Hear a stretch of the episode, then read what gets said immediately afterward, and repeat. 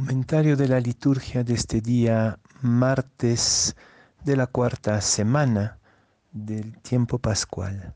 La primera lectura es de los Hechos de los Apóstoles, capítulo 11, versículos 19 y 26.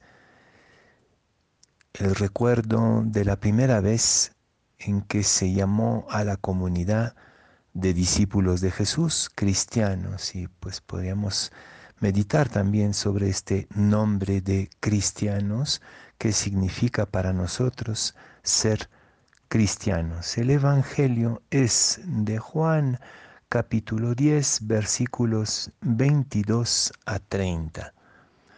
Por aquellos días se celebraba en Jerusalén la fiesta de la dedicación del templo. Era invierno Jesús se paseaba por el templo bajo el pórtico de Salomón.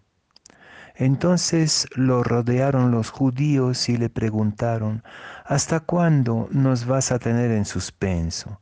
Si tú eres el Mesías, dínoslo claramente. Jesús les respondió, ya se lo he dicho y no me creen. Las obras que hago en nombre de mi Padre dan testimonio de mí pero ustedes no creen, porque no son de mis ovejas. Mis ovejas escuchan mi voz, yo las conozco y ellas me siguen. Yo les doy la vida eterna y no perecerán jamás. Nadie las arrebatará de mi mano. Me las ha dado mi Padre y Él es superior a todos, y nadie puede arrebatarlas de la mano del Padre. El Padre y yo somos uno.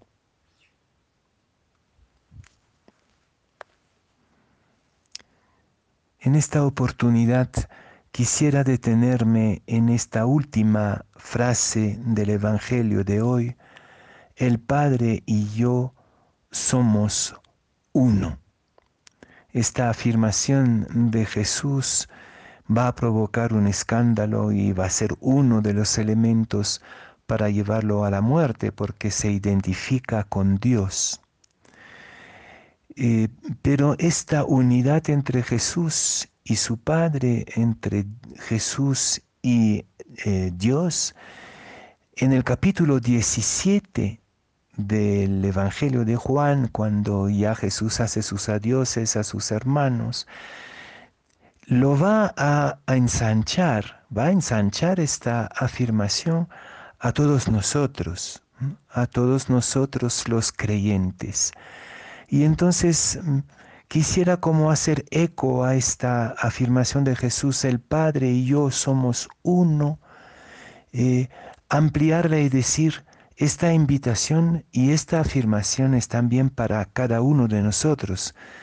Eh, hace un momento estaba preguntando, ¿y qué significa, qué implica para nosotros ser discípulos de Jesús o que nos llamen cristianos? Y quizás el desafío precisamente es esta unidad. Unidad entre nosotros, por supuesto, pero primero ser uno, ser uno consigo mismo, ser uno con Dios, ser uno con el mundo. Eh, la utopía de, la vida monástica precisamente es la unidad. Eh, monje quiere decir monos en griego, quiere decir uno, unificado, solo también, solo, pero uno, unificado, reconciliado, integrado. Y el gran desafío justamente de la fe qué cosa es ser creyente, ser cristiano en el hoy, en estas circunstancias tan, tan adversas que estamos atravesando y creo que va a ser para largo rato. ¿Qué significa ser creyentes, ser cristianos, ser discípulos de Jesús? Es ser uno, unificado, reconciliado, integrado. Y en este momento de dispersión, de angustia, de desmoronamiento de muchos y de muchas estructuras y de muchas instituciones, este reto de ser uno reconciliado, unificado en uno mismo, con los demás, con el universo y, y con Dios, ser uno con Dios, ser divinos en ese sentido que somos uno con Él, es todo una, un desafío. Cómo eh, trabajar día tras día escuchando la palabra, rumiándola, escuchándonos mutuamente, escuchando las circunstancias que estamos viviendo, cómo lograr esta reconciliación de todas las dimensiones de, de nuestra humanidad.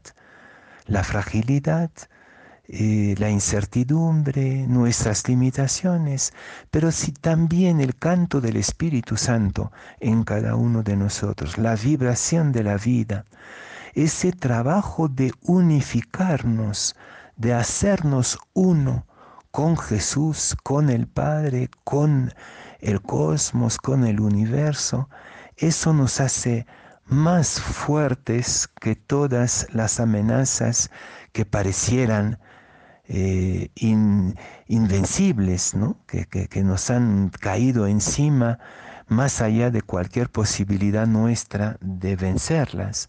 No, la victoria está, está en, en esta unificación y, Jesús dice a estos unificados, a estos reconciliados, eh, nadie los podrá arrebatar de la mano del Padre, estamos en la mano del Padre. Los eh, interlocutores de Jesús estaban pidiendo una respuesta, una solución desde afuera, siempre es la tentación, ¿no? El, el Mesías, eres el Mesías que teníamos que esperar, que viene de afuera. Eh, también hoy día estamos con esta tentación de buscar solución afuera, milagrosas, mágicas. Eh, no vamos a poder con nosotros mismos. Y justamente la respuesta de Jesús es la fe es la unidad. La fe es ser uno consigo mismo, ser uno con el Padre, ser uno con Jesús y uno con, con el cosmos, con el universo entero. Aquel que ha trabajado y crecido en esta unificación, en esta reconciliación, es más fuerte que el mal y nadie lo puede arrebatar. Y la fe es esta tarea permanente de la unificación.